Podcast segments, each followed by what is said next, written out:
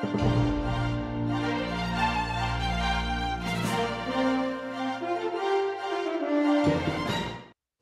众朋友好，欢迎收看这一期的热点互动。今天是六月二十九号，星期一。那么现在呢是北京时间六月三十号周二的上午。呃，中共的人大常委会呢会在周二上午闭幕。那么多家媒体报道，在闭幕之前会通过港版的国安法，并且会在七月一号正式生效。港版国安法的通过，对于中共、对于香港、对于国际社会都会有重大的影响。那么今晚呢，我们请来两位嘉宾，一起来讨论一下这个大家都在关注的事件。一位是在现场的时事评论员恒河先生，恒先生您好，方飞好，大家好，好谢谢。那么还有一位是通过 Skype 和我们连线的独立时评人士吴建民先生，吴建民先生您好，你好，主持人好，大家好，嗯，好，谢谢。好的，那么欢迎观众朋友在节目中间呢给我们发手机简讯，或者呢您可以在我们节目呃视频上网之后在下方留言。好，那恒生先生，我们先来谈一谈这个港版的国安法。先谈一谈这个时间点啊，因为当时在一周之前，常委人大这个常委会开会的时候，二十号，我记得一开始他好像还没有把这个香港港版国安法放上他的议程，所以当时有一度人们在想说中共是不是有一点退让，但是后来他又说他会审议，然后呢，紧接着一周以后他又开一次人大常委会，呃，跟基本上外界认为这一次开会就是为了通过这个港版国安法。呃，那么而且呢，就是说，呃，现在说是七月一号，呃，基本上是会正式生效。所以您怎么看这个时间点？您觉得是不是中共，呃，他在确实他是想要在七月一号之前尽快通过这样一个港版国安法？那么外界有传说，习近平有指示说要加快、尽快、尽早通过，您怎么看呢？呃，这个是有可能的，因为中共的这个立法呢，呃，有两种立法，一个呢是呃人大讨论，还有一种呢。是实际上严格的说是非不正规的，就是说人大常委会讨论的通过的也可以算是法律，呃，这样的话呢，它就很方便，就省掉了这个把所有的人大代表集中在一起，就是在人大休会期间，他就可以非常容易的自己立立法。嗯，那么我们也知道这个立法过程当中呢，它有的是拖的时间很长，有的是很短，长的呢，你比如说当时废除了叫制度，呃，这个弄了十年都没弄下来。呃，这个人大企图做这件事情，而劳教制度呢，只是一个行政命令，人大没办法否决它。这就是这个利益集团，就中共这个系统在工作。我们知道最快的立法呢，所谓立法的话，人大常委会也是当时迫害法轮功的时候，一九九九年十月三十号，五天立法，哦，五天就通过了。所以说，它完全是中国共产党的意志，它跟真正的法律没有任何关系。那么这一次呢，我觉得这个时间点。相当重要，就对中共来说的话，如果这时候不立，他可能就不急着立了，因为中共有一个很大的特征，就是他很对对一些这个时间点啊，嗯，他是非常着魔，到了着魔的程度。那么其一呢，对于中共来说的话，至少有两个意义。第一个意义呢，是他自己认为共产党成立的周年纪念日，哦，呃，这一点非常重要。再一个呢，是香港移交的日子。那么这两条呢，对于中共来说的话，他认为是是他的面子工程，所以在如果有重大的，呃，对他来说重要的事情的话，那么他愿意选这个点。另外一一一半呢，是属于对中共来说，他认为是不好的，就是这个呃香港的每年的七一大游行，从二零零三年，当然从这个移交以后就一直有，但是真正形成规模的是二零零三年反二十三条立法，呃，所以对于中后来就。每年都进行，那么对于中共来说的话呢，这又是一个非常头痛的日子，特别是一直到去年反送中的时候，其一还有五十多万人游行，嗯，那他面子非常下不来，对，非常下不来。所以说他他如果说在这个一段时间里面，他如果要立法的话，要想执行的话，那一定是赶在七月一号之前，就是让七月一号这件事情可以生效。就对于中共来说的话。呃，它是一个，它是一个非常特殊的一个团体，它不是说根据，呃，不完全是根据需要什么时候立。你像这次人大常委会马上紧接着又开会，那就是说实际上是是超出正常的了，就是不是那个常规，因为常委会也就是也是每年开几次嘛，它不会是这么近。所以说中共呢是肯定是想从这个角度来表明他的一个态度。就是我一定要立，而且就是一定要立法，而且对他自己来说，对香港民众来说，他都要去把它作为一个重要的一个提示来让大家知道。是吴建民先生，有人分析说，这个中共要在七一这个让这个生效，在一种客观上造成一种所谓的什么二次回归的态势啊。所以我想您怎么看？到底为什么中共要在七一之前赶着一定要通过这样的一个法案？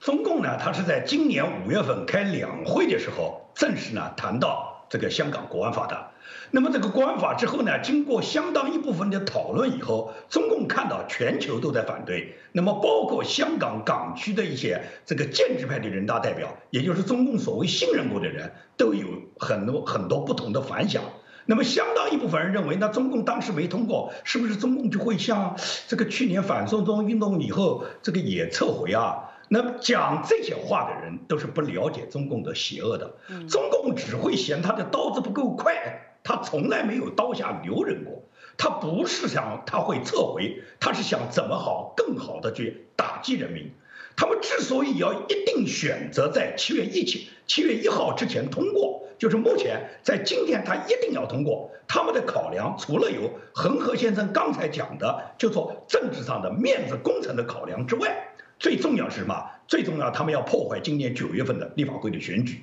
因为。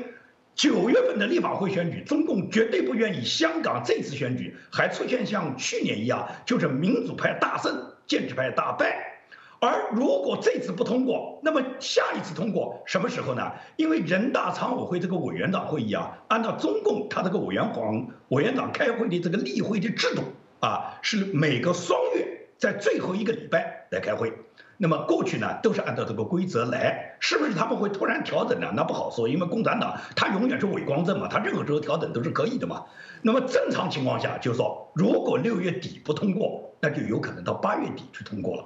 如果到八月底通过，离他们自己大抓捕去破坏香港九月份九月上旬的立法会选举，就时间上就不够充足了。所以说，他们一定要赶在这个七一之前，就是六月底通过以后。这样呢，七月八月有两个月时间给他们抓人，他们抓人的目的就是要破坏香港的立法会选举，这是一个方面。第二个方面就是恒河先生刚才讲的，他们赶在七一之前把这个恶法通过呢，实际上就是把香港回归二十三周年纪念日的这一天，他们就让所有的香港民众呢，他们要吓阻人民，他们知道大部分的老百姓反对这个恶法，会走上街头，会抗议他们。但是他们一旦有了这个香港国安法以后，他们是立即挂牌在香港成立。国安公署，然后秘密警察就已经全部布置到位了。我可以讲，现在国安公署挂牌的工作和秘密警察现在已经全部在香港到位。他们想抓捕的人，这些所有人的信息他们已经完全掌握。也就是说，一声令下，他们想抓的人他们就抓了，因为他们一定会抓的。他们要抓几个人来吓退香港人民这个反抗中共斗争的这个热情，同时他们最终共产党他没有别的办法，枪杆子你们出政权，他们就是用刀、用枪、用人民去砍下人民的脑袋来维护他们的政权的。所以说，香港国安法在今天的出台，实际上是中共维护他政权的需要。嗯，是。所以您刚刚刚说到，呃，刚才吴建民先生提到这个所谓的国安公署啊，呃，我们看到说，其实港版国安法它这个完整的这个草案并没有。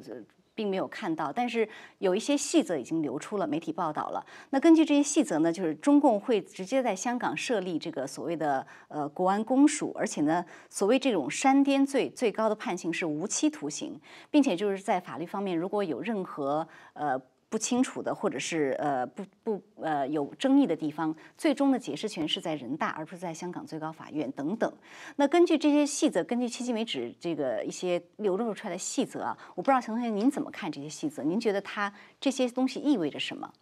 呃，首先呢，其实这个国安法当中呢，有一些是自相矛盾的，就是从这个呃从这个传出来的消息啊，比如说它跟基本法在。有很多，它是作为基本法负责这样进去的。那么它其实跟基本法的这个整体呢，有些地方是有矛盾的。实际上，它直接影响的就是这个一国两制的问题。因为两制，香港原来是没有民主制度的，因为是殖民地嘛，它是没有民主制度的。那么香港的最主要的特征呢，是自由和法治这两条。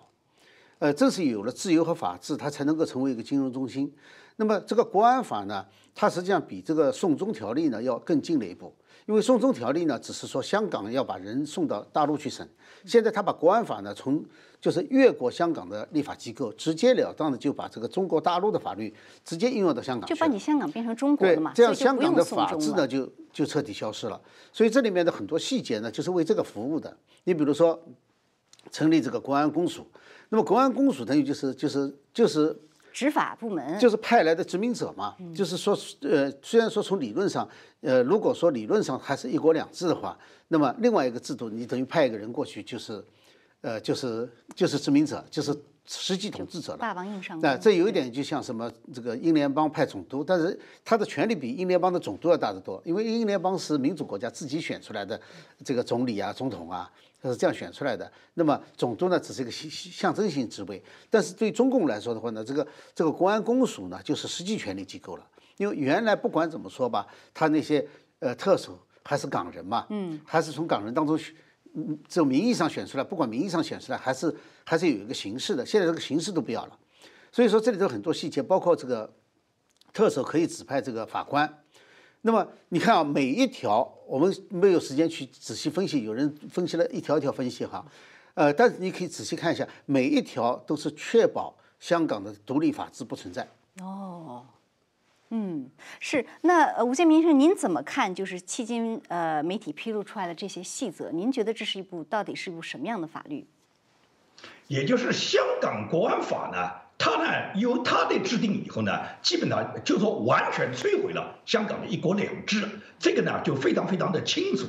去年的反送中运动，反送中运动是什么？是因为香港它要有建立一个送中条例，而送中条例执行的主体是香港政府，也就是香港政府，他们把他们认为需要送到中国的、送到中国大陆的、送到北京的人，由香港政府把他送过来，这叫送中条例送中。那么，当这个送中条例遭到香港人民的反对以后呢，林郑月娥先是宣布寿终正寝。后来呢，宣布完全撤回。中共呢，就是在撤回的时候，中共就有了下一招，也就是我不要你送中了，送中是你香港政府送，我不要你送，我就直接国安法。国安法是变成什么？我去抓人，我不要你送，我中共中央政府的主体就有权利到你香港，依据我的国安法，想抓谁就抓谁。然后他们确定了四个罪，这四个罪都是口袋罪，一个叫分裂国家罪。一个呢叫颠覆国家罪，一个叫勾结境外敌对势力罪，一个叫恐怖分子罪。也就是说，这四条罪名，他们实际上就是个口袋罪，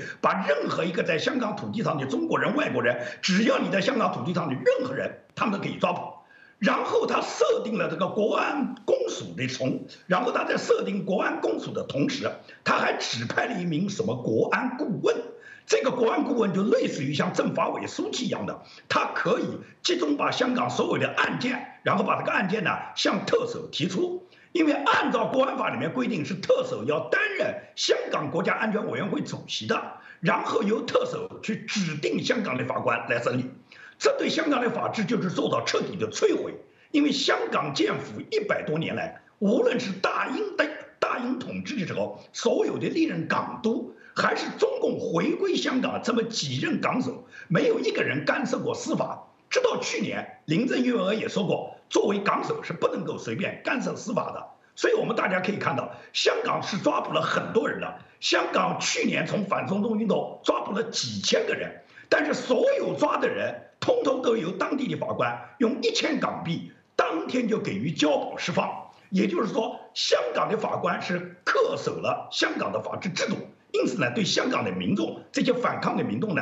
他们个人呢，可以讲就没有受到这个，就说更多的关押。因为如果按照中国大陆来讲，把你抓进去，就把你在里面打得半死嘛，很可能让你躲，啊，让你躲猫猫死，喝凉水死，就让你再也出不来嘛。哪有机会说是你关进去以后，明天还能出来继继续去上街游行啊？但是香港始终因为有独立的法治制度，香港的大法官基本上都是白人法官，都是外籍法官，他们。都在恪守着香港的这个法治，守住了这条底线。但是中共呢，就用国安法把它破坏掉了。他就让港首去指定法官审理。那么指定的这个法官一定是中共派出去的法官，他也就是变成什么？一国两制、港人治港、高度自治、五十年不变，这个中英联合声明里面确定的这四条底线，现在把你全部摧毁了。没有港人治港了哇？中共派顾问来了哇？中共派公安公所、秘密警察随便抓人了哇？然后这个法律，任何人违法不需要在香港审理哇？弄到中国大陆去审理哇？让你们到中国大陆就消失哇？就死亡哇？然后就说你们自己自杀了哇？中共就把他在中国大陆最残酷的那套全部强加到香港人民头上，所以说这个国安法就彻底摧毁了一国两制，没有任何一国两制了。香港民众跟中国大陆他所享受的所有过去他曾经有过的民主法治自由全部没有了，和中国大陆人和中国大陆人民一样，现在就开始做奴隶。是你刚才我觉得吴先生提到这个港人治港，我觉得也是有一个很重要的原因，就是中共为什么一定要通过这种港版国安法直接来控制香港的法治？因为他发现他再怎么弄，香港的这些人都不可能，即使是建制派的港人都不可能像中共的这些人一样，像他们那样的做事，所以他觉得指挥不灵。对，这是我倒是觉得有两个原因。呃，一个原因呢，当然就是这样讲的，就是说，呃，他要想完全控制香港的话呢。他靠现在就是在这之前的各种各样的这种方式都都没有用，就说以港人为主的，他会遇到各种障碍，因为特首不能够管司法，呃，所以他要直接这个插手。再一个问题呢，我是觉得哈，就是中共呢，实际上在香港问题上，中共在他所有的政策上哈，他没有一个是被民众逼的让步的，只有在香港问题上有过两次。第一次呢是二零零三年的二十三条立法，还有一个就去年反送中。呃，刚才吴先生已经说了嘛，他最后他是这个寿终正寝，然后说到是撤回。那么对于中共来说，这是个非常丢面子的事情。中共是不干这种丢面子事情的。呃，你你记得那个就是大跃进失败以后，饿死几千万人，然然后在这个一九五一九五九年，一九五九年庐庐山会议本来是要反左的，结果呢，彭德怀一提意见，马上反右了。也就是说，也就是说他他比原来还要变本加厉。呃，原来大跃进就是就是这个左的很厉害嘛，结果他还要再再反一次，就他绝对不对人民让步，就是对他绝对不能让步。所以说呢，呃，这个国安法呢，多少有一点这个报复的意思，就是说你既然是这个让我让了步了，中国认为既然让他让了步了，那他就变本加厉，再来一次，呃，这是表达他不肯让步的。那么中国为什么不能让步呢？他跟民主政权不一样，民主政权的话，你犯了错。呃，你承认了，如果改好了，呃，老百姓原谅你，下次你还可以当选。要是不原谅你呢，你就换个人，你还可以去当你的律师，还可以当你其他的这个原来该干啥还干啥。但中共不行，中共只要他哪怕是一个派系倒了，那就是基本上是基基本上要清洗的。但作为中共整体来说的话呢，他一直树立了一个，就是他是把自己啊变成了一个。呃，虽然他是无神论啊，但实际上他把自己塑造成了一个神，就是说是不会犯错的。呃，这就是为什么中共在任何情况下他不承认自己错误，因为一旦承认错误以后，他的根基是不牢的，他是没有根基的。中共这个系统是没有根基的。你可以看到，他就是很多人都一直预测说中共这时候要倒了，那个时候要倒了，为什么不倒？不倒的原因有很多，但是为什么就大家根据？就是世界上的所有的历史和现实的情况分析，它肯定要倒，但它不没有倒，但是也说明了它是很不稳固的。这种不稳固体现在很多地方，呃，但是重点呢是在于，他只要承认一次错误，那么别人就可以看到，原来你也有必须认错的时候。嗯，呃，到这种时候呢，呃，中共就认为他自己统治就会危险了。事实上也确实是这样。这就是为什么他寸步不让，不管是什么错误的事情，他是绝对不承认的。而且不管有对外有多大的压力，他还是一一意孤行。对他要就不推出来，他一旦推出来，他实际上是把自己的退路是堵死的。嗯，他不让自己有任何退向后退的可能性，绝对不会让。那外界现在都在传呢，就是有消息说，这个七一立刻生效之后，呃，黎智英、黄之锋都在第一批第一批抓捕名单上。七一，那么甚至呢，就是前几天陈方安生他已经宣布退出政坛了，因为他女儿的事情，呃，是一个原因吧，呃，但是结果党媒立刻就说，呃，你不要以为你退出政坛你就什么怎么怎么样，他就说你难逃国安法的惩罚。您怎么看这个七一？如果他真的生效以后，他有有可能做出的这种大抓捕的行为呢？呃，这个不好说，这个关键问题呢是中共现在是。造成一种这个红色恐怖的气氛，就是在恐吓大家。呃，他的最大希望呢是七一大游行不要发生。就是七一，他虽然是警察是呃不支持游行，对，已经不批准，不批准游行，但是呢，港人很可能还会出来游行，所以呢，他很很希望的是把这些头给吓住，然后呢，把港人给吓住，呃，用这种方式呢，来使他能够顺利的度过，这是这是他的一个如意算盘。那么，但是呢，他要是想这样做的话呢，就他就不仅是威，就是威胁的意思了，就是他要做。呃，要做的话呢，马上他面临的一个问题就是这个制裁升级的问题。对，因为这是立刻就要产生的事情。但中共目前来看的话呢，他是有点豁出去了。呃，当然在这之前呢，他还有很多考量，就是各种各样，就是美中现在主要是美国了。美中在较量过程当中呢，他实际上是一直在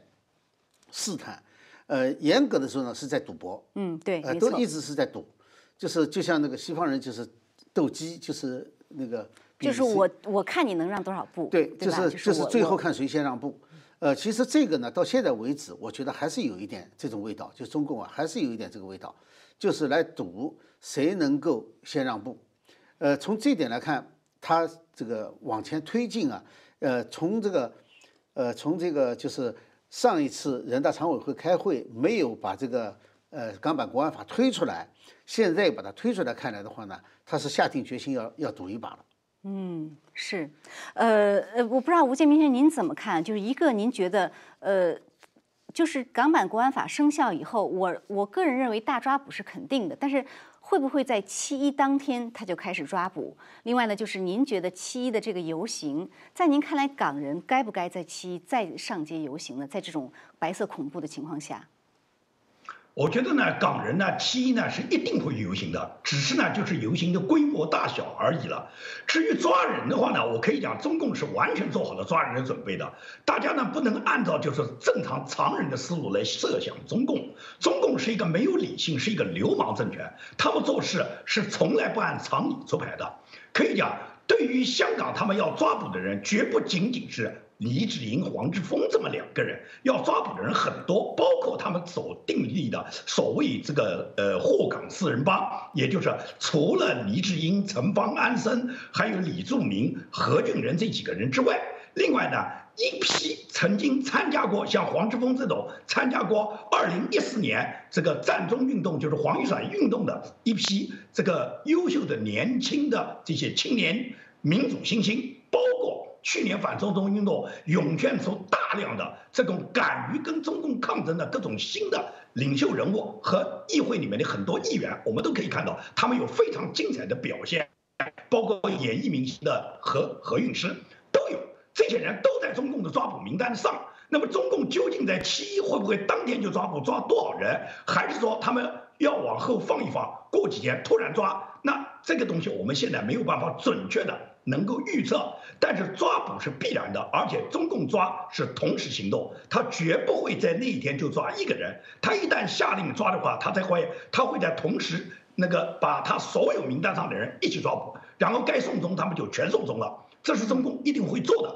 那么他推行这个国安法，抓人只不过是他恐吓人民的一个方面。最重要什么？中共有了这个国安法以后，他就给香港人民的一种恐惧。他一旦抓人以后，就很多人就觉得这个街就不能再上了，再上就要被抓了。还有一个，很多一直抵抗中共的那些领袖人物，他们就会告诉你讲，一个一种你就是等着我们被抓，还有一种呢，你就自己走，就是你呢觉得这个香港待不下去了，你就走。因为很多人走嘛，那么还有一部分人就选择退，就说算了啊，我不跟你扛了，我扛不过你啊。就类似于我们看陈方安生，他觉得我八十岁了，女儿又刚刚去世，自己心情也很差，他答应了退出民主政治。他本来是选择一种激流勇退嘛，只不过中共是像恶狗一样的，他是不会饶过陈方安生。但是陈方安生的初衷，他本来认为我激流勇退就算了吧，你要算了，但中共不跟你算，所以中共现在就变成什么？一部分人他把你吓退。一部分人把你逼走，然后还有一部分人，你就乖乖的在家里面忍气吞声，就别那么多废话，在家里面做奴隶。我早就就我早就在我的节目里面，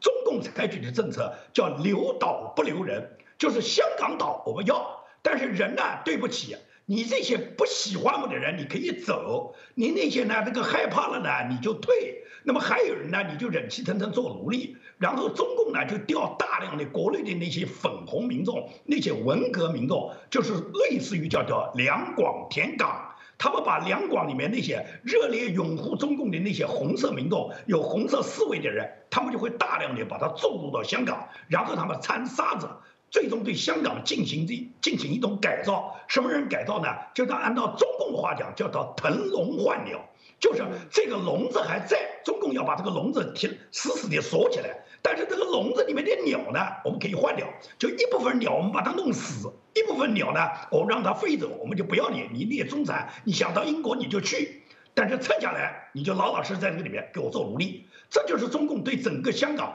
他今后这么以后的所有的步骤。都会按照这个模这这条路去走的。嗯，至于国际社会，中共是可以讲，中共是孤注一掷的，他根本就不再考虑国际社会对他的压力之后会怎么样，因为中共赌什么？这就刚才恒河先生讲，他们是在赌，他跟美国在赌。中共跟美国赌是主要是什么？他赌欧洲支持我们，他觉得香港不是你美国一个一个国家的利益，有英国的利益，有欧盟的利益，有澳洲的利益，有日本的利益，不是所有人都像你美国一样，你会对香港取消了优惠待遇，人家也一定会取消的，人。家还要在香港做生意，所以中共呢是采取拉欧盟，主要是拉德国、拉默克尔，因为默克尔可以讲，从历史上来讲，默克尔就是纳粹的子弟，默克尔所实行的就是共产主义一脉相承的那种政策，所以默克尔今天跟中共打得火热，就是中共看出来了，默克尔有共产主义思维，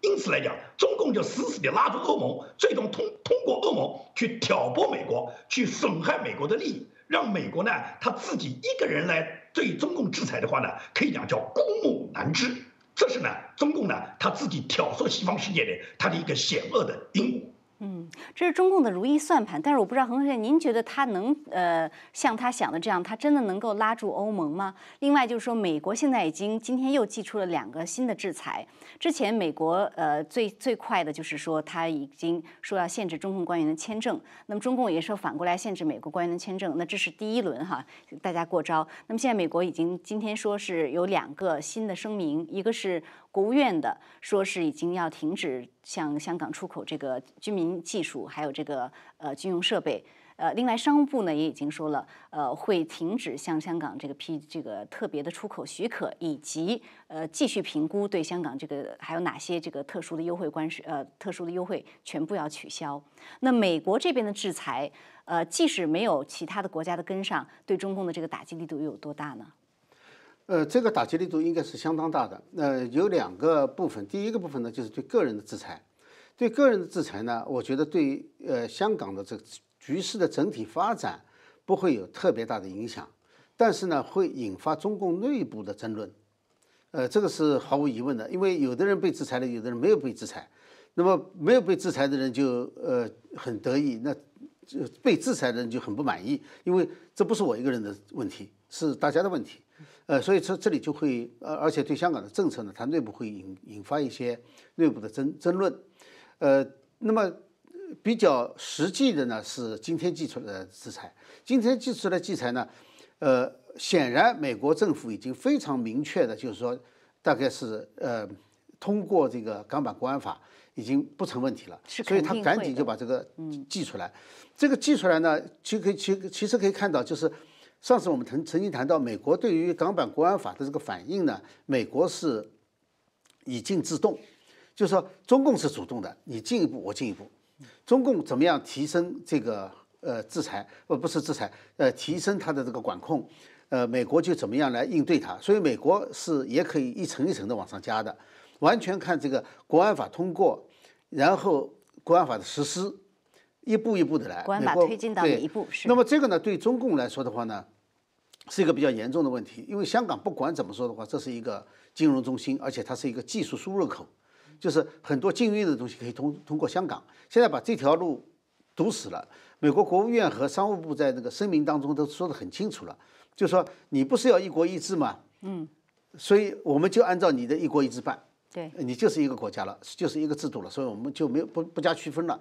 呃，那么这一来的话呢，这这一步呢，其实是很重要的，因为这个制裁马上就见效的。它不跟金融一样，金融的话呢，就是说，呃，它的金融虽然说美国可以制裁，立刻就可以制裁到一部分，呃，包括银行在内，但是呢，对整个这个金融的这个，呃，金融中心的地位啊，没有这么快影响。金融制裁其实也可以马上只见效，只不过问题是，它如果是在法案中间，它的法案的通过和实行需要时间，是不是？是不是有这样一个？延迟的问题，你说的是美国的？对，我说的美国的法案，对。因为金融制裁其实步骤很多，有很多很多不同的步骤，呃，它也也我估计也是可以一步步升级的，呃，关键问题在什么呢？就是如果是作为金融中心的话，就美国制裁就够了。嗯，在技术上，它可以从欧欧盟啊，或者从日本、从其他国家得到一些补充，但是呢，补充呢，其实美国也有也有办法，因为美国很多规定的是，就是你的技术含量当中。超过百分之二十五，现在是百分之十，有美国技术的话，你就不能输出，你就不能给中共输出。那么，呃，现在是不能给香港了，也就同样可以应用到不能给香港输出了。所以，并不是说其他国家能够替代的，那是替代不了的。很多现在因为至少在西方国家，这种专利技术啊和这种这个投资的比例啊，呃，是互相交错的。所以，美国一旦开始制裁的话，它的影响力会非常大。再一个来说的话呢，就是因为中共呢，它的最如意算盘呢，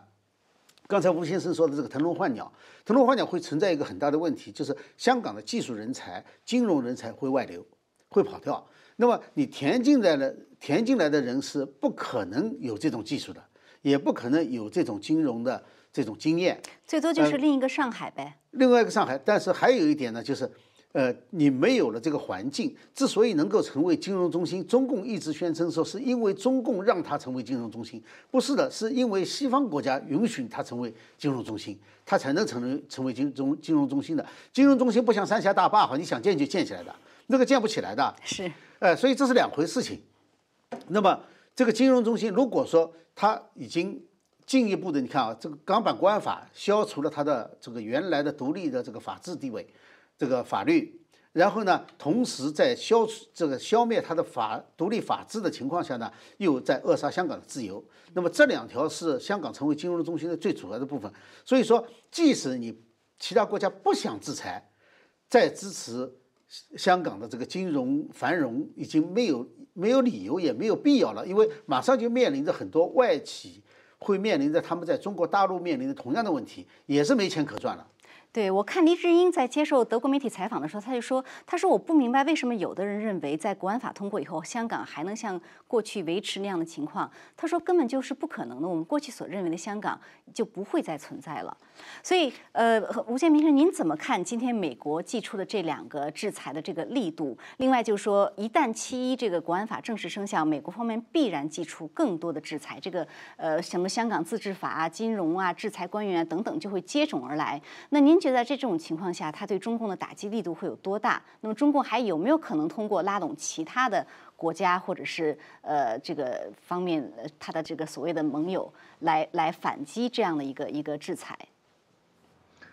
我跟恒河先生的观点是完全一致的，也就是中共如果推出了这个国安法。香港不仅仅是一国两制毁灭了，香港的金融中心地位就不在了。金融中心地位之所以不在，是因为美国对香港进出了这，美国对香港给予了制裁，也就是美国摧毁了香港本身给香港的这个国际金融地位。美国一旦不给香港特殊的关税地位和特殊金融地位，那么香港它自己作为一个自由贸易港，作为亚洲金融中心，昔日的东方之珠就完全毁灭了，是毁在共产党手上。因为美国现在对中共的打击，它是双管齐下的。第一，我们首先来看，他对中共的官员，就是中央政府的官员和港区政府的官员，对他们个人实施制裁和打击。这个制裁打击，可能过去大家都理解的，就类似于像全球马格尼茨基法案一样的，也就是对官员本人，对他本人呢，比方说冻结他的绿卡了，冻结他的资产了，吊销他已经取得的签证了。那么这个是远远不够的。最关键，这一次香港自治法通过，它是可以打击跟你自己、跟你这个被制裁的官员啊所使用的银行的，所使用的银行这一招是非常高明的，因为大家都知道，全球是美元体系，全球的银行百分之九十九是使用美元的，没有哪一个银行敢不开展美元就是美元金融、美元贸易，就是美元是他们自己银行里面使用的一个最基本的业务。那么也就是说，中共这些贪官，他们贪了那么多钱，他们难道都愿意把它放在国内变成数字货币吗？变成数字货币可以讲，纪委一看你有那么多钱，能不查处你吗？所以说，中共的贪官，他们贪了钱，一定是要转移到海外的。而你在海外，你无论在哪存，你都存不可能不存到有美元的银行。而任何一个美元银行，现在如果你在制裁名单上，美元银行就自动加入了，帮助美国一起来打击你，来封冻你的这个责任。也就是说，如果这个某一个官员他在黑名单上，比方说我们举例叫韩正，韩正如果现在有大量的钱要想存在新加坡、存在新西兰、存在欧盟、存在瑞士、存在日本，任何一个银行首先就要调查韩正在不在我们这个银行里面存了钱。如果他存了钱，我们不冻结他；如果我们让他开户，美国就要制裁我们了。所以说，没有任何一个银行愿意给美国来制裁，因此他就会自动加入，帮助美国一起来制裁中国黑名单上的人。这是指这个是官员本人，他因为自己个人的财产在海外无处藏身，他贪那么多钱干嘛呢？你觉得共产党那些当官的这些人为党国卖命，卖命是要给自己搞谋取利益的，对不对？真以为他为共产主义先生为人民服务啊？这是第一个，就是他本人受损。第二个受损在哪里？就在于，就是说，美国打击制裁的官员，他不是讲共产党，比方说是正部级以上，我们一律制裁，他不是这样，他是制裁你跟香港有关联的官员。那么有关联的官员，有很多官员他没有被制裁到，他就幸灾乐祸啊。比方说，你如果制裁了韩正，你没制裁汪洋，汪洋就觉得韩正被制裁活该。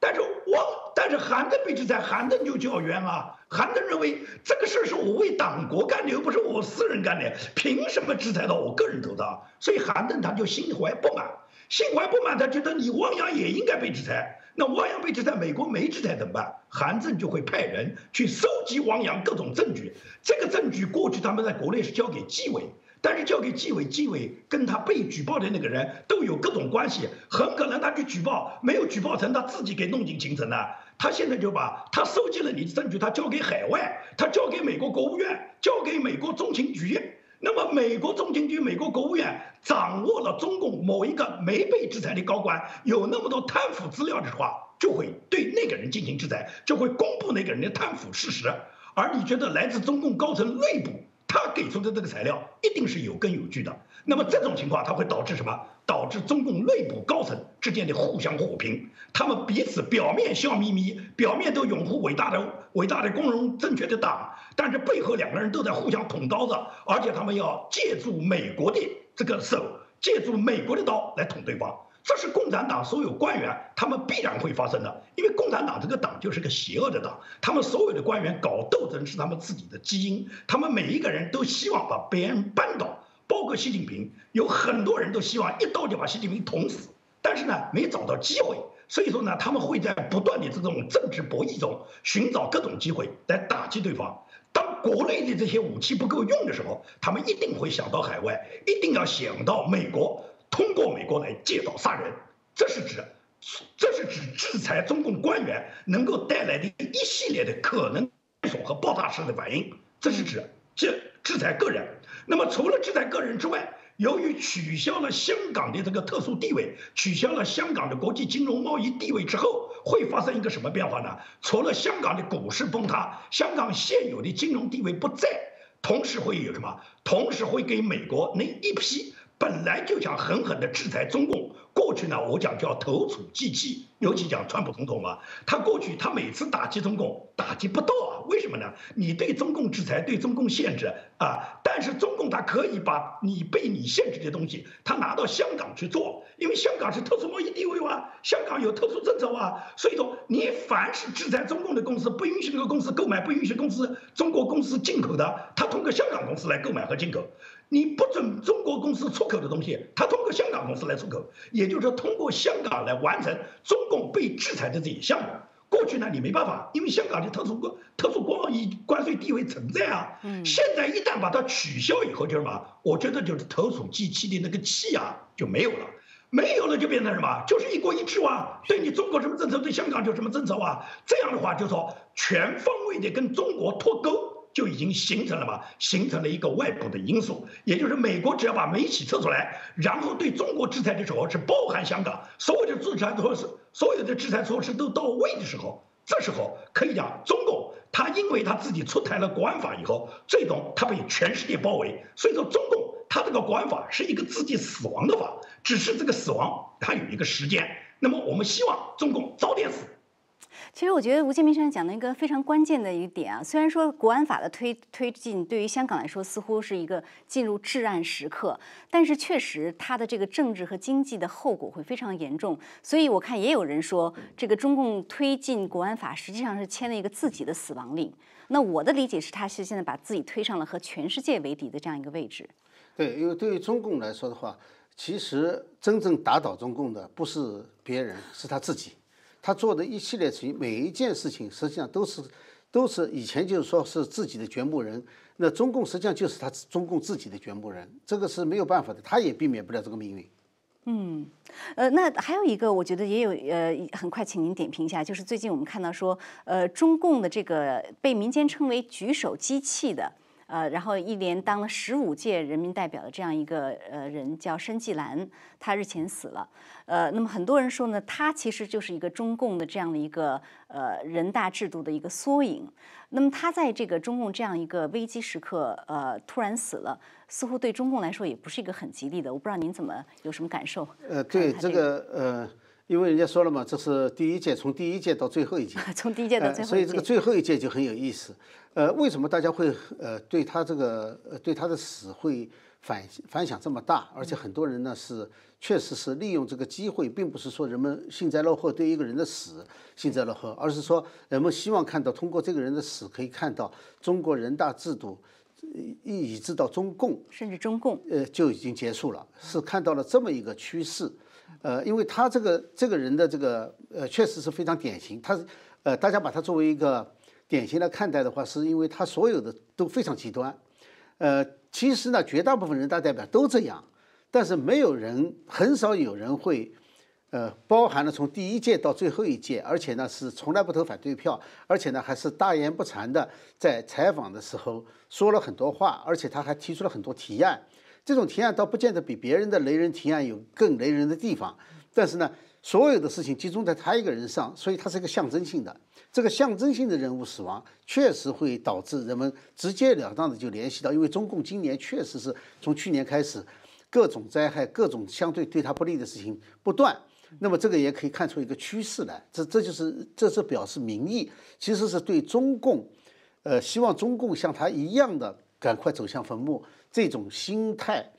呃，通过这种方式表达出来，而不仅仅也不是就是说对孙继兰本人怎么样，对对对对，这民意可能也是一种天意。对，呃，那吴建民先生您怎么看呢？就是您对申纪兰这个事情，您有什么样的评论？很快跟我们讲一讲。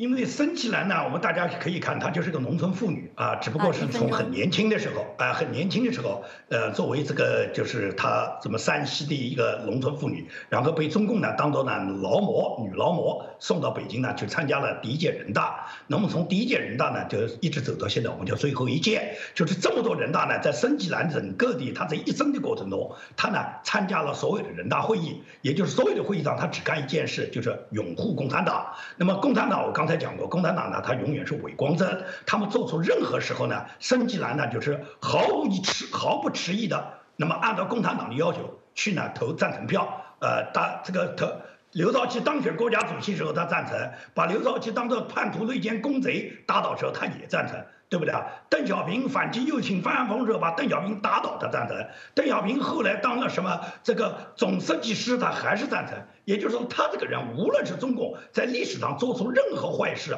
做出滔任何滔天罪恶的时候，他都是赞成的。那么他这个人是一个缩影，什么缩影？他实际上是中国绝大部分像他这种无条件的拥护共产党人的缩影。就是在中国，你要好好活着，你对共产党就要逆来顺受。共产党可以讲就是让你就共产党要你做什么你就做什么，你只有举手赞成的份，你没有废话牢骚的份。他不过是作为一个典型的代表啊。那么所以说，他的一生就是共产党罪恶的一生。嗯。好的，非常感谢啊！因为节目时间很快要到了，我们现在今天只能谈到这里。感谢二位的精彩点评，我们也感谢观众朋友的收看，下次节目再见。